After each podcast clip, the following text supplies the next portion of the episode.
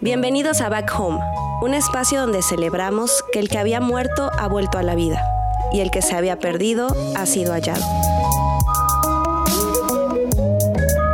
Bueno, gracias a todos por estar una vez más en Back Home. Estoy eh, por primera vez grabando un episodio en vivo.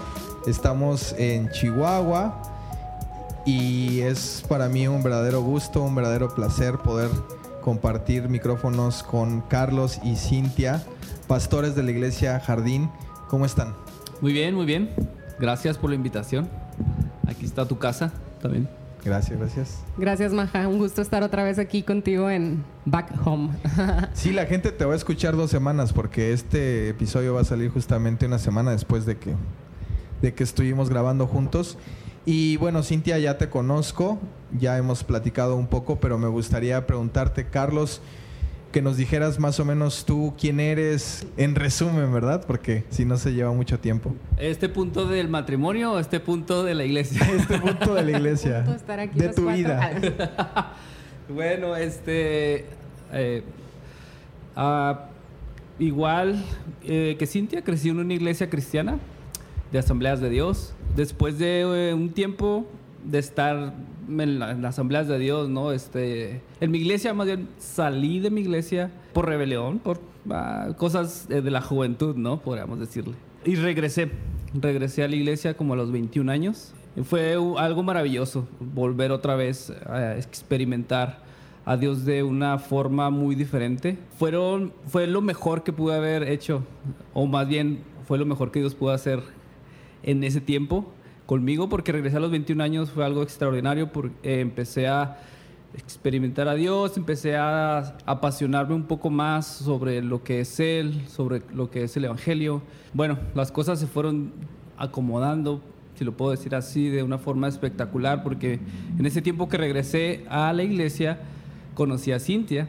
Cuando conozco a Cintia, es directo, ¿no? Fue y le dije, ¿Quieres, que, ¿Quieres estar conmigo? ¿Quieres ser mi novia? Este va a ser mi plan, ¿no? Ella aceptó y, bueno, estamos casados, ya tenemos 10 años de casados. Eh, después de eso, después de estar casados un año aproximadamente, eh, fuimos a California a estudiar. Eh, estudiamos tres años allá. Estuvimos también en una iglesia de Estados Unidos, eh, americana, trabajando eh, como en el Ministerio Hispano. Después de eso, eh, de tres años, no se dieron las cosas para quedarnos allá. Decidimos regresar. Y cuando decimos regresar, nuestra iglesia de Estados Unidos nos dice, bueno, ¿por qué no plantan un, un jardín en Chihuahua? ¿no? Entonces, lo que habíamos experimentado y aprendido eh, en la iglesia nos, impactó mucho. Dijimos, sí, sí queremos. Nos ha impactado de cómo vivir el Evangelio, de cómo experimentar a Dios. Entonces, fue así como llegamos aquí a Chihuahua de regreso. Los dos somos de Chihuahua. Tenemos ya cinco años, gracias a Dios, este, como pastores de aquí de la iglesia de Jardín, Chihuahua. Algo que dijiste que vinieron a, Chihuahua a plantar un jardín. Eso se escucha muy padre. Profético, se escucha como eslogan, pero, pero además se siente, cuando lo dijiste, se siente lo que dices. Y eso es muy impactante. Y lo digo porque yo tuve la oportunidad de conocerlos, esto ya lo mencioné en el episodio anterior, tuve la oportunidad de conocerlos en eh, el cumpleaños de Cintia, eh, Cintia Mora, me invitó al cumpleaños de Cintia Ruiz o Cintia Sánchez. Fue para mí, y lo comenté en el episodio, como cuando llegas a casa de, tus primos, ¿no? Para mí fue algo muy padre. Este, sacaron la guitarra, estábamos platicando, empezaron a cantar. Y fue como conectar realmente, ¿no? Y te das cuenta que, es, que la familia de Dios es así. Mm. A veces le ponemos como que mucha, mucha cosa religiosa. es la familia de Dios o mi hermano, pero cuando de pronto tienes estos encuentros, realmente lo sientes y, sabes que es así. No me ha tocado la, fortuna de venir a Jardín, pero algo que me llamó mucho la atención y la razón por la cual también yo quería que tú estuvieras, Carlos, es porque Cintia habló mucho acerca de la vulnerabilidad. Mm. Y vaya que fue vulnerable. Yo pensando después de que grabé con ella, me pareció que la vulnerabilidad que, que- que mostró Cintia es algo muy impactante. Y ella nos comentaba en el episodio anterior que es algo con lo que ustedes, digamos que crecieron, y lo pongo entre comillas, en el servicio, en, en- en jardín, cuando estuvieron allá.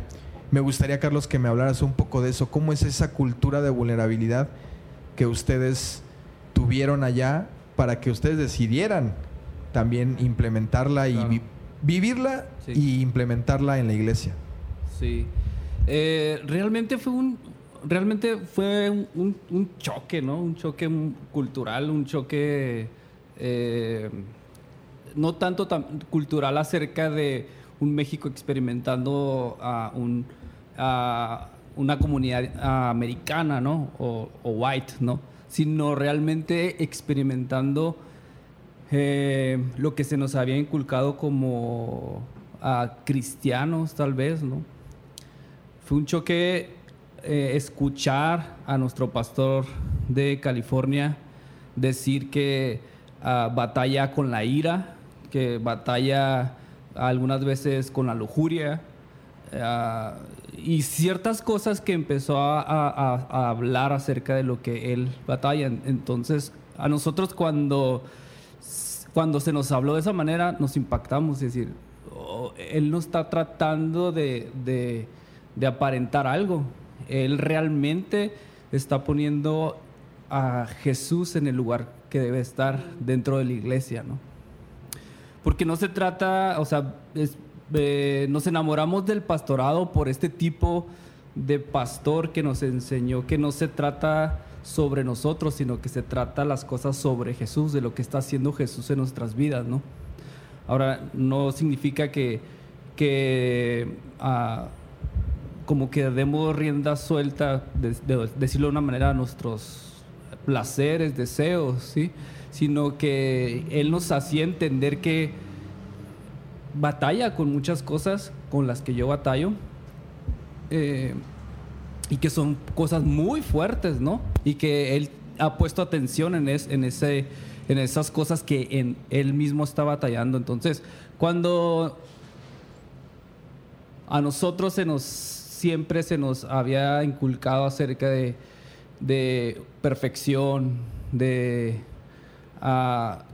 hacer cosas para ganar cosas, ¿sí? Eh, eh, eh, la cultura de Garden empezó a decirnos, no, o sea, aquí no tienes que ponerte filtros, aquí no tienes que estar luciendo de alguna manera para encajar en nuestra comunidad. Aquí tienes que ser más bien real y genuino para encajar en nuestra comunidad. Entonces, no te digo que fue muy fácil, fue difícil, fue difícil, traemos un, un trasfondo, ah, traíamos, ¿no? Algunas veces sale todavía, no te puedo decir que ya no sale, pero, pero traíamos un trasfondo acerca de, mostrarnos siempre fuertes, de mostrarnos siempre eh, victoriosos, mostrarnos siempre de victoria en victoria, ¿no? Eh, y, y fue, fue difícil para entender acerca, primeramente, del tema de vulnerabilidad y luego para ser vulnerables también. Cintia, ¿cómo es que tú de alguna manera te diste cuenta? O sea, obviamente era muy obvio, ¿no? Si el pastor desde el, desde el púlpito dice, o desde el escenario, depende quién me escucha en este momento, eh, dice algo como que tiene problemas con la ira o con la lujuria o demás, pues es impactante. Pero tú en la vida personal, o sea, en- porque ustedes eran parte del ministerio, no eran solamente un congregante que iba de visita. ¿Cómo es que impacta eso tu vida en el sentido de, de lo que tienes que hacer ahora tú en consecuencia de? Porque mencionaba Carlos que ahora para, para pertenecer a esa comunidad tenías que ser real. Ya no podías usar filtros que nos, nos ponemos siempre los cristianos, ¿no? Sí, bueno, no es tanto como que tenías que ser para encajar, o sea, más bien que, que te abrazaban como fueras. Así estuvieras muy cerrado todavía o estuvieras siendo muy vulnerable, o sea, ellos iban a seguir siendo los mismos contigo. Pero es algo que, que conecta tanto que, que siento yo que se contagia. Entonces, a mí lo que me ayudó mucho para entender esta cultura, para vivirla y empezar a abrazarla, fue que yo tuve a, mi niño, Ian Mateo, y en esa misma temporada en que él nació allá, nacieron como cinco o seis niños más entre esos mismos, o sea, entre el mismo mes y un mes antes o un mes después, y formamos una comunidad de mamás que nos juntábamos una vez a la semana a platicar, llorábamos entre nosotras, algunas no tengo para la renta, no tengo para esto, entonces a mí me impresionaba mucho ver que, que compartieran con tanta humildad que no alcanzaban para la renta, porque aquí lo que yo había experimentado es que no dices esas cosas. No le dices a nadie que estás batallando económicamente, no le dices a nadie que, que estás deprimida. Algunas de ellas tenían depresión postparto, varias de ellas, y, y lo compartían nuestra, la esposa de nuestro pastor, nuestra pastora Alex, ella compartió a la iglesia, dejó de ir un tiempo y envió una carta a la iglesia diciendo, tengo depresión postparto, por eso no estoy yendo. Imagínate, o sea, un pastor decirle a su iglesia, estoy en depresión. Entonces, toda esta cultura que se estaba dando te da la oportunidad de tú también poder compartir como, es como no tengo que cargar yo sola con mi dolor, con mi sufrimiento, con mis miedos, con mis inseguridades, ellas lo pueden cargar, las podemos cargar juntas, nos podemos ayudar a pasar este momento que estábamos viviendo, que era la maternidad por primera vez para todas nosotras y la mayoría de nosotras en depresión, imagínate, o sea, entonces creo que a mí lo que me, modeló mucho fue eso, ¿no, amor?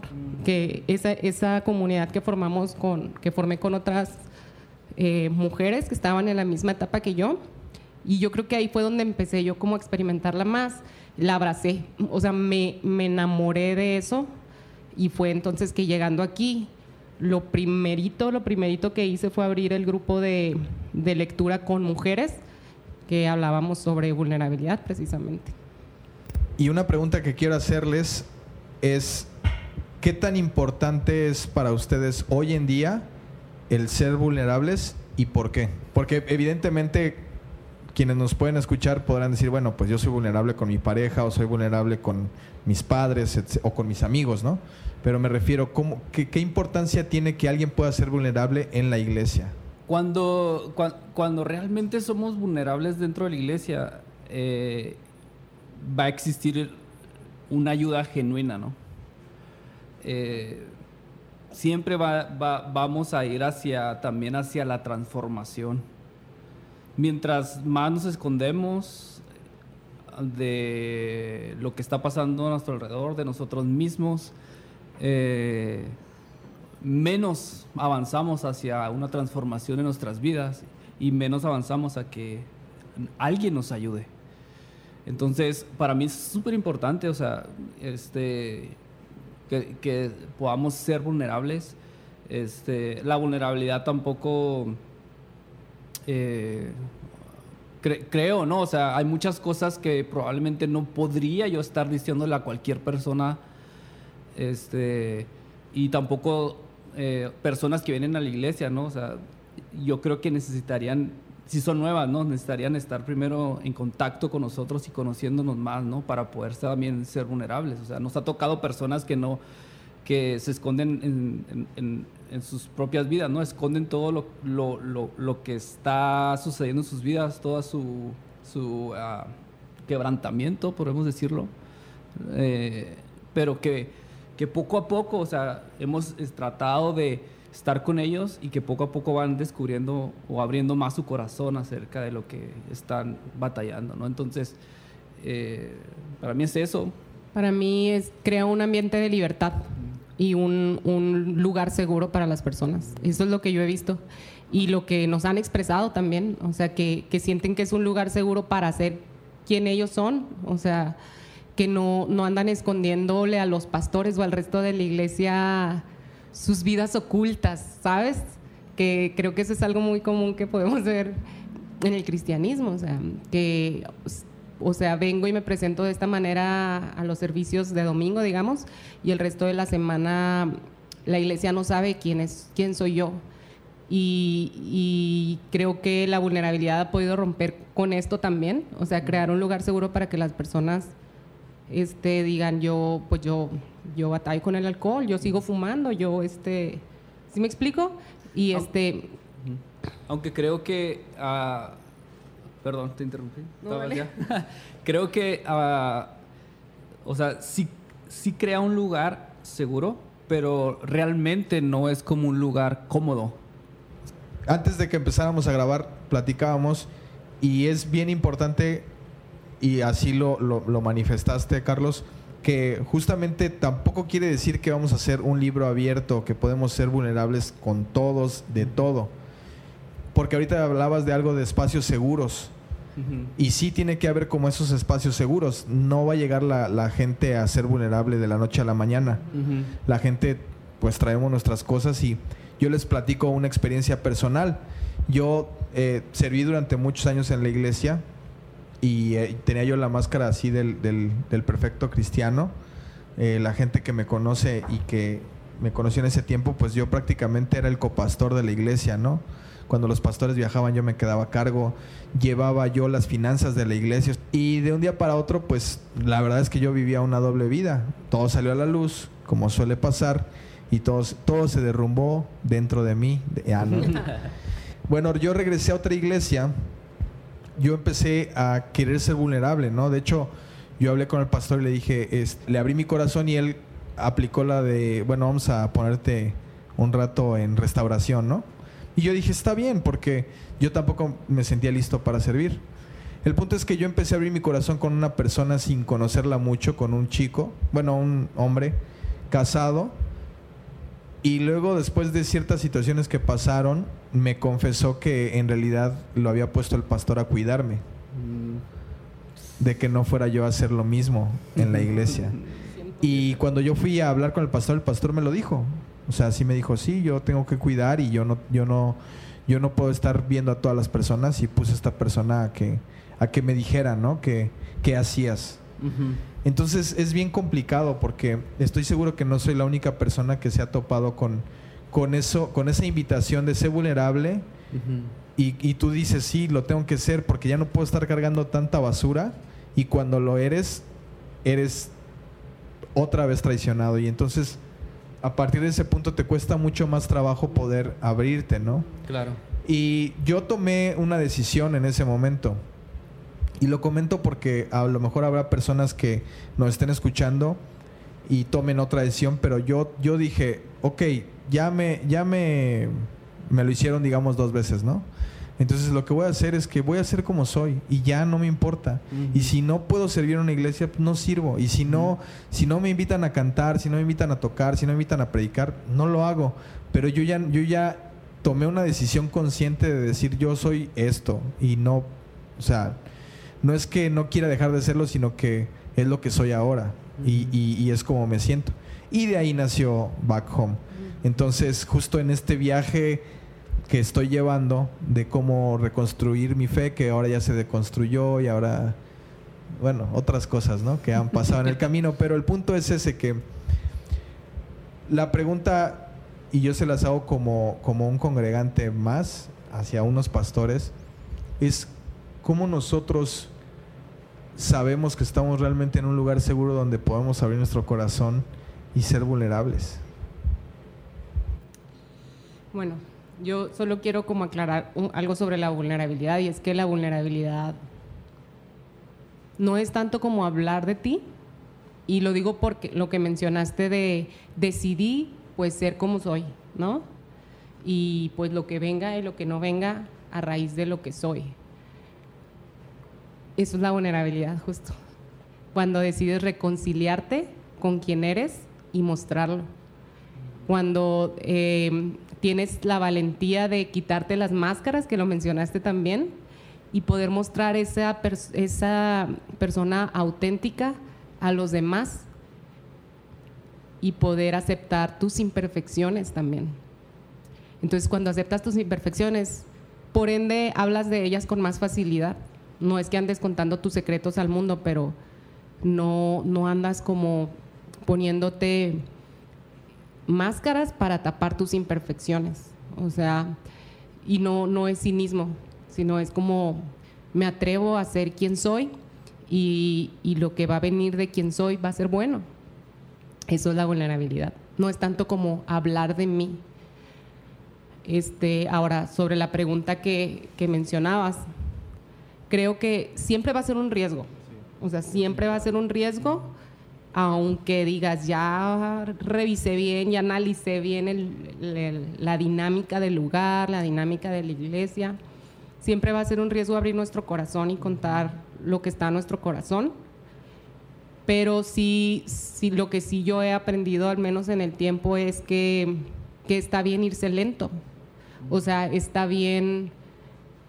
Yo al principio, que empezamos en el pastorado, traías toda la vulnerabilidad, ¿no? A todo lo que hay. Estaba aprendiendo apenas también sobre esto. Y como que sí me podía que las personas no llegaran abriéndose así conmigo como pastor.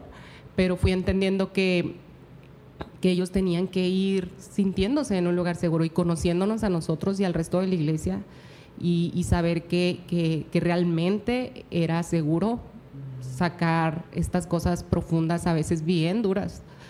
Entonces está bien irse lento, está bien ir conociendo poco a poquito, está, está bien ir soltando de cosas más mínimas y ver y medir qué tanto se está respetando tu co- confidencialidad, qué tanto este, no se está usando en tu contra la información que diste sobre ti, qué tanto se está, eh, se está teniendo gracia con, con esto. Ahora, también cómo se presenta la otra persona tiene mucho que ver. Cuando la persona a la que le estás compartiendo es una persona que no se atreve a decir nada de sí mismo y, se muestra bien perfecto, no creo, no creo yo que sea un lugar muy seguro. Eh, Pero bueno, eso es mi opinión personal. Sí, me- yo creo que concuerdo contigo, o sea, siempre va a ser un riesgo. Siempre va a ser un riesgo eh, ser vulnerable.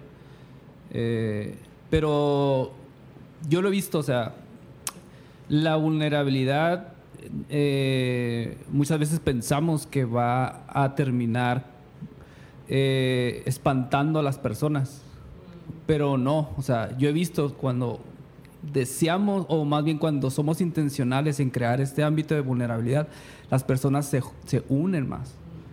Eh, y esto lo experimentamos en, en California, ¿no? Específicamente porque cuando... eh, eh, porque bueno, nosotros éramos como los mexicanos viviendo en una comunidad mm, eh, white. ¿Sí me explico? O sea, una comunidad de, una sociedad media para, para hacia arriba. Entonces imagínate, o sea, yo trabajaba en la obra, no en la obra del Señor, ¿no? En la obra. o sea, construyendo casas, ¿sí? Ah, este, terminaba siempre sucio, este, no tenía el suficiente dinero para poder rentar una, una casa, estábamos en un lugar pequeño. ¿Sí me explico? Entonces, en el momento en el que llegas a una sociedad así, te da miedo, ¿no? Pero en el momento en el que dices, va, me atrevo, me atrevo a decir, trabajo en la obra, este, gano tanto, este, tengo dos hijos y batallo con mi carro, se está descomponiendo. Fue increíble porque eh, te da miedo al principio, pero te das cuenta que va creando conexiones, conexiones profundas, porque la única forma de poder conectar con una persona y hacer una relación profunda con alguien es cuando empiezas tú a descubrir tú mismo, o sea, lo que hay en tu corazón, lo que, lo que te duele, ¿no? Es la manera de poder conectar con una persona, pero creemos que si nos abrimos o creemos que si decimos las cosas en las que estamos batallando va a alejar a las personas.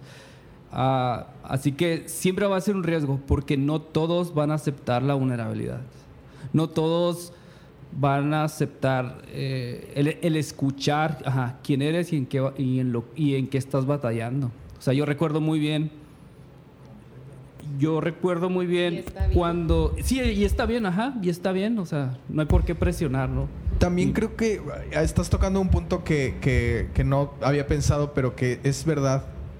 La vulnerabilidad también, creo yo, y voy a sonar a lo mejor mal con lo que digo, pero siento que no es para todas las iglesias. Yo conozco, por ejemplo, he estado en Chihuahua esta vez una semana apenas. Bueno, ni siquiera una semana, llevo cuatro o cinco días. Y conozco gente de una cierta iglesia. Y la gente de esa iglesia parece que es la misma. Que solamente los, los clonaron. Parecen muñecos de, de una misma. De una misma este, versión, pero de diferente vestimenta, nada ¿Cuál más. iglesia dijiste? Ah, eso No, No voy a decir. ¿no? Pero- Estoy jugando. No, Señor, perdona. Pero mi punto es que no es para todas las iglesias. sí.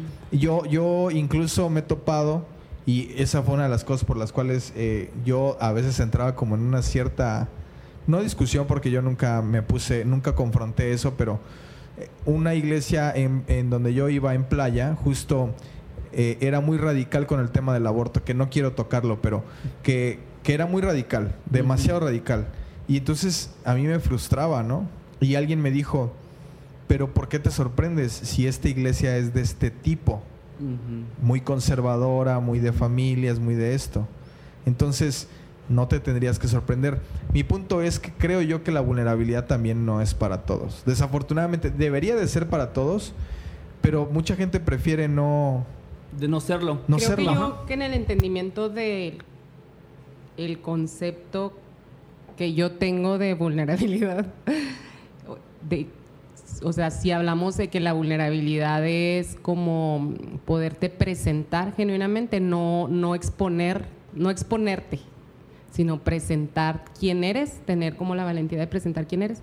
En ese sentido, yo sí diría que la vulnerabilidad es para todas las iglesias porque nos ha hecho mucho daño esta como doble cara, ¿no? Del cristiano, de los domingos somos unos y todas las semanas somos otros. Ha dañado mucho no solo a nuestros hijos, o sea, o los que fuimos hijos, eh, o- sí, o sea, o que crecimos sí, en, la iglesia, eh, los que ahora son nuestros hijos o la familia de quienes vamos a la iglesia. Entonces, en ese, en ese concepto de vulnerabilidad, no como el exponerte y exponer tus cosas, sino el presentarte auténtico, yo sí diría que es para toda la iglesia. Sí, yo estoy totalmente de acuerdo contigo en eso. Y de hecho yo quiero y mi intención en el podcast ahora más que nunca es que podamos ser reales. Lo que dijiste me encantó, o sea, lo que han dicho ustedes dos me ha encantado porque habla justamente no solamente de un decir, porque también he escuchado a muchos pastores decir, es que es- este, sean vulnerables. Y cuando eres vulnerable te sientan. Sí, Y es que no es algo que se presiona y se exige. y te ponen en se pro- disciplina. Se, Sí. provoca. ¿no? Sí, sí. Más bien es como ven y confiesa tus pecados como si fuéramos la iglesia romana, ¿no? Sí. Es real, claro. No más es que real. ahora ponle la palabra vulnerabilidad, y lo, lo haces como moderno y lo haces cool, pero es un- sigue siendo una exigencia y la vulnerabilidad no se exige, se da con la naturalidad de las relaciones. Y además, si no lo estás viendo como un ejemplo, es complicado. O sea, si no estás viendo a tu, a tu pastor ser vulnerable, y más si de alguna manera lo conoces o la conoces, o, o de pronto sabes que tiene ciertas reacciones, es complicado. Y no me quiero meter mucho en eso porque no quiero, no quiero llegar al punto de la crítica hacia la iglesia cristiana, pero sí a decir justamente lo que estabas mencionando. Necesitamos ser personas reales, porque al final de cuentas, o sea, Dios nos ama tal y como somos y nos amaba antes de conocerlo. Entonces, si nos amaba antes de conocernos, de, que- de que nosotros lo conociéramos a Él, ¿por qué no poder ser reales en una comunidad donde lo que queremos es encontrarnos cada vez más con Él, tener más conocimiento de Él? Y, y tú mencionabas algo, Cintia, en el, en el podcast anterior, ser copartícipes de lo que Él quiere hacer en la tierra. Creo que eso nos abriría mucha, mucha, muchas puertas. ¿Por qué, eh, por qué estar peleados con, no sé, con los eh, musulmanes? ¿O por qué, por qué señalar o por qué ser tan egoístas muchas veces de decir, es que yo tengo la verdad absoluta? Y bueno, nos podríamos ir mucho más, pero el punto es, es ese, que, que- que a mí sí me gustaría que, que pudiéramos cada vez ser más reales todos. Y esa es la invitación que yo, que yo quiero, que yo quiero hacerles a los que nos escuchan. Sean reales. O sea, así como Carlos y Cintia, estoy seguro que hay pastores allá afuera que, que sí quieren tener personas en su staff eh, vulnerables. Yo, yo escuché alguna vez, no me acuerdo qué pastor lo dijo, pero una vez escuché un pastor que él estaba orando por una posición dentro del organigrama de la iglesia que, que él necesitaba. Y él estaba orando, orando y, pues no, su oración no era contestada. Y de pronto alguien le habló, uno de los congregantes le dijo un problema súper fuerte que tenía y dijo, es esa persona. Porque esa persona que está en esta situación ahora, Dios la va a sacar de, esa- de esa situación y va a poder dar testimonio de eso que, que está viviendo. Y era algo fuerte, entonces dices, wow, ¿no? O sea, realmente, ¿quién más te puede decir cómo es sentirte, quererte suicidar si no viviste eso, ¿no? Claro. Entonces, sí, es, es cierto. La primera parte de, de todo esto justamente es ser vulnerables. Creo que ya lo establecimos bien. Y ahí me gustaría, para ir aterrizando, porque aunque no lo crean, ya llevamos este, media hora. Eh, y no me, no me gustaría que lo hiciéramos tan largo, aunque realmente la plática podría dar para más horas. Y quisiera yo preguntarles, ¿no? Porque, ok, yo soy vulnerable, pero ustedes como pastores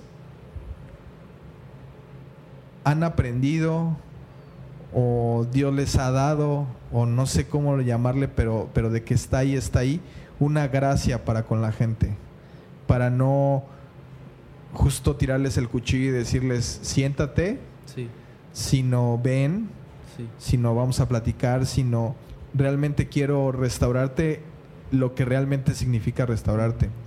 ¿Cómo es que ustedes empezaron a, a- a- a vivir esa gracia y cómo es que ustedes la empezaron también a, dar después?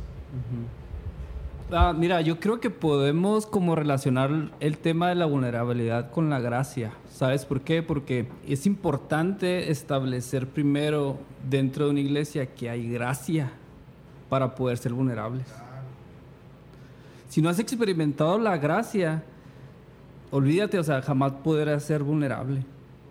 Y nosotros lo, lo hemos experimentado. O sea, yo creo que primero, primero Dios empezó a hablarnos acerca de gracia para poder nosotros entonces decir, hoy batallo con esto. ¿Sí? Eh, necesitas primero tener este fundamento fuerte en tu vida, ¿no? O sea, eh, yo lo veo de esta manera. Cuando Jesús va a lavar los pies a sus discípulos, eh, ¿por qué Jesús se rebaja tanto? Porque realmente el lavar los pies era de un, de un siervo, del siervo, ¿no? O sea, se rebajó demasiado Jesucristo para, para lavar los pies. Pero hay, hay- antes de que lave los pies, eh, Juan dice, ¿no? Acerca de que se le entregó todo a Jesús. Está todo el, el dominio bajo sus pies. Entonces, primero entiende, primero hay un entendimiento de quién es Él. ¿Sí? Primero entiende Jesús, soy el Hijo de Dios. ¿Sí? O sea, todo se ha puesto bajo mis pies. Entonces, cuando entiende eso, puede rebajar, puede irse hasta abajo, ¿sí me explico? Porque no va a perder lo que ya su padre le dio. Entonces, eh, yo creo que primero debemos de entender la gracia. O sea, eh, qué es la gracia para nosotros y luego después eh, crear esa, esa vulnerabilidad, ¿no? Eh, yo, lo, yo, lo, yo lo vi de esa manera. En, en- Estados Unidos yo vi la gracia de Dios. Increíblemente, o sea, yo, yo soy, mu- soy eh, batallo todavía con el ganarme las cosas, ¿sí? O sea, to- todo mundo, ¿no? Yo creo que todos decimos, o sea, me tengo que ganar las cosas, no, no, no, no lo voy a, a recibir todo gratis. Pero en el momento en el que estoy yo en California y tengo días sin trabajar y aún así puedo pagar la renta, yo digo, ¿qué es esto? O sea, no, no, no, no tengo, o sea, no trabajé y aún puedo pagar la renta. Eso no significa que no me esforcé por, por querer trabajar. No había trabajo y no podía trabajar, pero aún pagué, pero aún así pagué la renta por medio de unas personas que me dieron dinero. Entonces yo, yo dije, ¿qué es esto? O sea, ¿por qué, ¿por qué Dios es tan bueno conmigo? O sea, ¿de qué se trata eh, la gracia? ¿De qué se trata el que pueda pagar la renta y no trabajé lo suficiente porque no había trabajo, ¿no? Entonces, ahí em- empiezas tú a entender acerca de un fundamento muy importante dentro del ah, cristianismo, ¿no? Que es la gracia. Es importante, importantísimo es- eh, este punto que estás tocando acerca de la gracia. Sin gracia, o sea, ah, sin entender lo que es gracia, no podríamos entender el sacrificio que Jesús hizo por nosotros y cómo es posible que nosotros podamos tener una relación perfecta con nuestro Dios. ¿Cómo es posible? No, no, no es. eh, Si te pones a pensar, eh, la gracia, primeramente es, algo escandaloso. Así lo ponen algunos autores, ¿no? Es algo escandaloso. Porque no se puede entender este tipo de cosas. O sea, en otras religiones, o sea, tú te puedes ver otras religiones, o sea, eh, todos los dioses de las otras religiones están enojados. Y tú tienes que apaciguar, ¿no? Ese enojo de, las, de sus dioses. Lo vemos con los aztecas, ¿no? Tenían que apaciguarlo. Eh, también lo vemos con otros, con otros dioses del Antiguo Testamento, del Antiguo Testamento, ¿no? Que acerca de tienen que apaciguar con sacrificios humanos también. Y vemos que nuestro Dios, o sea, también se enoja. También estuvo enojado por algún tiempo con Israel, ¿no? Pero él mismo dice, o sea, voy a apaciguar, o sea, esta ira que tengo con el ser humano, ¿cómo? Entregando a mi hijo. Entrega a su hijo y apacigua su ira, pero él mismo lo hace, o sea, ninguno, ninguna otra religión habla acerca de cómo apacigua la ira otro, sus propios dioses, ¿no? Pero nuestro Dios sí habla como Él dice, ok, voy a cambiar mi forma de ver al ser humano entregando a mi hijo. Entonces desde ahí, tú, eh, desde ahí cuando empiezas a entender este tipo de, de, de forma o de característica de, o del amor de nuestro Dios, entonces empiezas a, a reconocer ese tipo de gracia. A mí yo solo quisiera decir sobre ahorita que dijiste de, de algunos autores que llaman gracia escan- que es escandalosa la gracia. En experiencia, o sea, puedo decir que sí es bien escandalosa la gracia en el sentido de que cuando se han acercado personas con nosotros aquí a la iglesia a contarnos cosas bien, bien serias, bien duras, bien fuertes y, y como que tú así como que como pastor, así como que, híjole, o sea, esto es demasiado, ¿no? O sea, te embarraste cañón, ¿no? Entonces, ese, senti- ese como impulso de querer juzgar o querer, sí, pues juzgar o, castigar, ¿no? Que decías tú, recordando la gracia que Dios ha tenido conmigo, o sea, eso se apaga. Y ahí es donde dice Dios que desde gracia, lo que, la Biblia, perdón, que desde gracia lo que de gracia has recibido, cuando tú reconoces el favor de Dios para tu vida, o sea, cuando tienes como la humildad de entender es fue Dios, o sea, la he regado yo bien feo también como pastor, ya como pastor. He tenido mis fallas bien duras y, y aún así Dios aquí, o sea, aquí me tiene y me sigue amando y me sigue haciendo parte de sus propósitos y de su proyecto aquí en la tierra. ¿Cómo voy yo a, juzgar? ¿Cómo voy yo a castigar? ¿Quién soy yo para hacer eso? Entonces, esa gracia que puedes reconocer a tu vida, siento yo, o sea, es la que te ayuda a, dar- gracia también a las demás personas. Respondiendo a la pregunta de cómo es que podemos dar gracia a nosotros también a las personas. Pero si es un choque, claro que es un choque de que tienes que cambiar esta mentalidad bien humana de castigo y juicio, ¿no? Este, por, por este valor y esta enseñanza que Jesús te ha enseñado. Creo que al final de cuentas la invitación está para todos nosotros a ser personas reales y que podamos realmente romper con, con toda religiosidad que nos lleva a ponernos máscaras. Porque la verdad es que yo puedo decir en mi experiencia personal y creo que ustedes lo han vivido también eh, por lo que hemos platicado, que vale más ser reales y, y- y con esto no quiere decir así soy y, y- y no voy a cambiar, ¿no? Sino ser una persona real y auténtica. Vale más eso en nuestra relación con Dios y en nuestro, y en nuestro relacionar con los, con los demás que un ministerio de alabanza o que un, eh, una parte en el liderazgo de la iglesia. Y creo que si todos entendiéramos eso, tendríamos realmente iglesias más sanas y, y lugares donde la gente pudiera realmente sentirse bienvenida. Porque ese es el eslogan de muchas iglesias, ¿no? Eh, aquí eres bienvenido, pero, pero, bueno, a ver, dime tus preferencias. este, no hueles tan bien, o esos aretes, o ese tatuaje, etcétera, ¿no? Ustedes saben de lo que les hablo. Y bueno, gracias, gracias Carlos, este, gracias Cintia por abrirnos el espacio de, de la iglesia, porque estamos grabando justamente en jardín. Y yo no hago mucho esto, porque muchas de las personas que nos escuchan no son cristianas, pero sí me gustaría que por favor, Carlos, eh, termináramos eh, con una oración. Sí. Esta es la segunda vez que lo hago en todo el podcast, pero hay personas que nos van a escuchar que, que les hace falta escuchar que Dios no está enojado con ellos y que Dios está esperando darles gracia, la misma que nosotros hemos recibido. Así es que, por favor. Sí, claro, claro. Quiero hacerte una invitación. eh, los que nos están escuchando, este, si no eres muy religioso, si no eres muy espiritual, eh, solo cierra tus ojos y, este, es solamente para concentrarte, no es algo mágico. ¿Sí? Ah, porque vamos a hablar con Dios.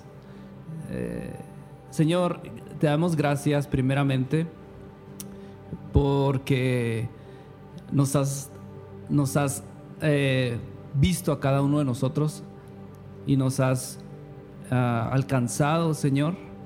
A pesar de que no, no pensábamos en ti, a pesar de que eh, ni siquiera eh, eh, queríamos estar contigo, pero aún así tú diste tu vida, te doy gracias por eso.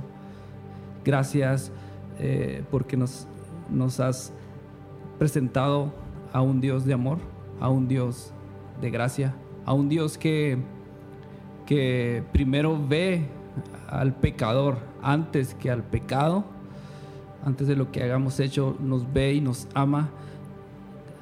Te pido, Espíritu Santo, que inundes la habitación de cada una de las personas que nos, que nos están escuchando, que los toques y que puedan empezar a recibir ese amor, esa gracia que nos puede hablar de nuestro Dios que nos ama y que nos dice, todo está bien, todo está bien, estoy aquí. Espíritu Santo, te pido que toques cada uno de los corazones. Espíritu Santo, te pido que llegues a cada persona y que tú empieces a cambiar nuestros corazones, Señor, porque todos necesitamos que tú nos toques y cambies nuestros corazones.